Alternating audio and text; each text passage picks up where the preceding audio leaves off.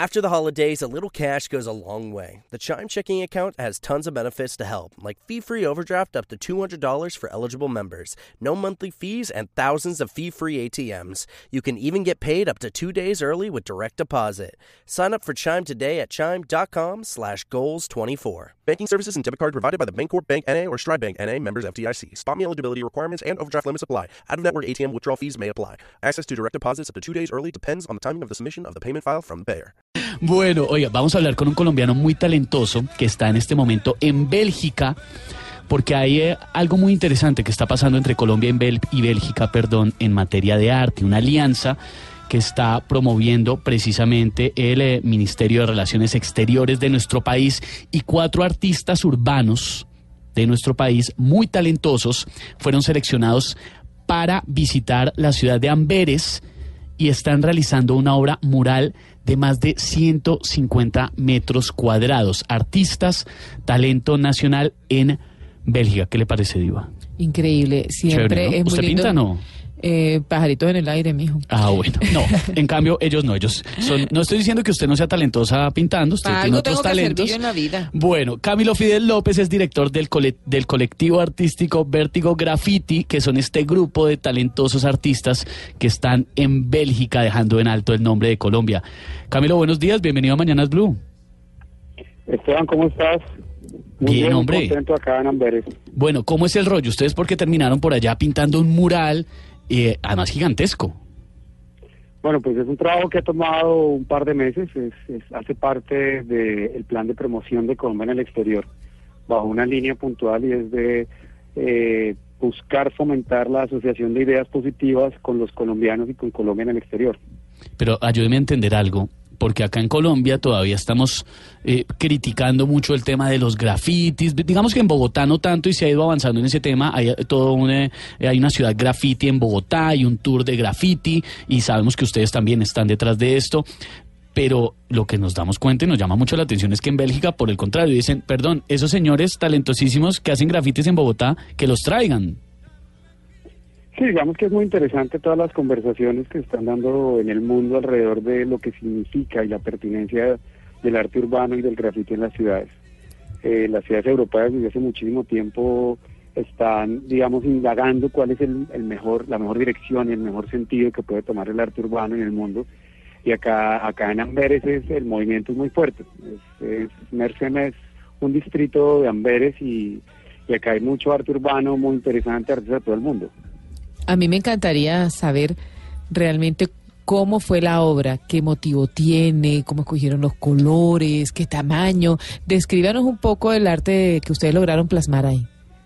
Bueno, hay un proceso muy interesante y es que se sometió a votación de la, de la, de la ciudad de Amberes el, la obra que íbamos a implantar. Y la obra que salió seleccionada después de una votación de 3.000 personas fue una obra que llamamos Mirada Compartida. Es un anciano y un niño mirando hacia una ventana, eh, mirando hacia un horizonte y la idea es eh, eh, insistir en la necesidad de que haya una conversación más fluida entre las generaciones de cara a un nuevo porvenir. Y en esa medida no solamente estamos hablando de generaciones separadas por la edad, estamos hablando de generaciones separadas por ideas, por conceptos que a veces nos cuesta mucho la conversación. Entonces la idea es implantar acá en el centro eh, de Europa, que es Bélgica, una obra que reflexione sobre eso. Camilo, me llama mucho la atención lo que usted está diciendo y sobre todo me imagino que la idea detrás de esta promoción que, que también está impulsando el Ministerio de Relaciones Exteriores es cambiar la imagen de nuestro país, que en puntos neurálgicos de Europa nos conozcan por cosas diferentes a las que ya nos conocen. Claro, mire, es, es muy importante el tema del cambio del relato, Esteban, de que los colombianos podamos relatar otro tipo de historias alrededor del mundo. Y para nosotros es vital que a los colombianos se nos consiga como creadores, porque somos unos grandes exportadores de cultura y de arte.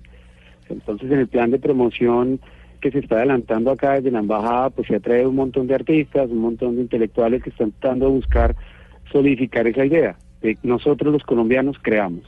Esto viene con conferencia y toda la cosa, ¿no? Tengo entendido. Sí, vamos a, vamos a estar una conferencia el 21 sobre ese punto en particular, que es el tema de la transformación de imaginarios para la construcción de una identidad de Colombia distinta. Digamos, nosotros hemos tenido en el tiempo unos unos imaginarios positivos, por ejemplo el tema del casicultor, era muy positivo en los años 50 y 60, luego vienen estos imaginarios desastrosos que le han hecho daño al país tanto, tanto en el interior como en el exterior, y ahora viene yo creo que una nueva época, estamos haciendo un tránsito, una frontera hacia, hacia un colombiano que está dispuesto a crear desde, desde lo espontáneo, desde, desde la lucidez que ha traído todo lo que hemos pasado.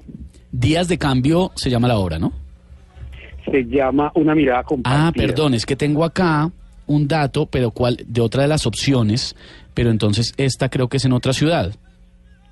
No, como le decía Esteban, fue una selección, esta era un nombre preliminar y luego cambiamos a una mirada Ah, compartida. Entonces el nombre final era es una mirada compartida. Una mirada compartida, que es lo que esperamos muchas veces que nuestros hermanos en el otro lado del mundo tengan hacia nosotros en vez de asociar a nuestro país con unas cosas que pues entendemos que tampoco podemos tapar el sol de la historia con un dedo, pero qué bonito que pasen este tipo de cosas. A mí me llena de mucho orgullo saber que en cada rincón del planeta siempre hay un colombiano luchando por dejar en alto el nombre de nuestro país.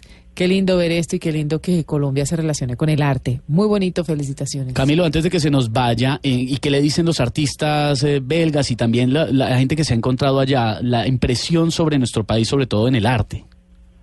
Pues ha sido muy interesante los transeúntes que, que pasan a, eh, a ver la obra, se detienen y nos hablan.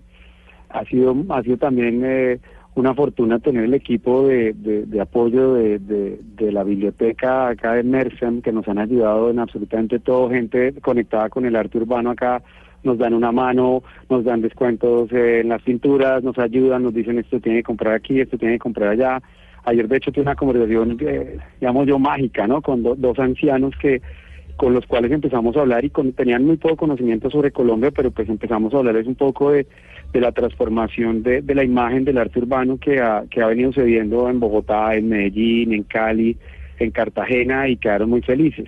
Hablamos, además la obra tiene, tiene una representación que es muy, muy evocativa a, a un artista belga que se llama René Magritte, que pintaba unos horizontes con nubes. Entonces las obras, la obra va a tener como ese referente, porque lo que queríamos como, como colectivo era generar esa conversación, que ellos sintieran que esto es tanto, tanto de ellos como nuestro.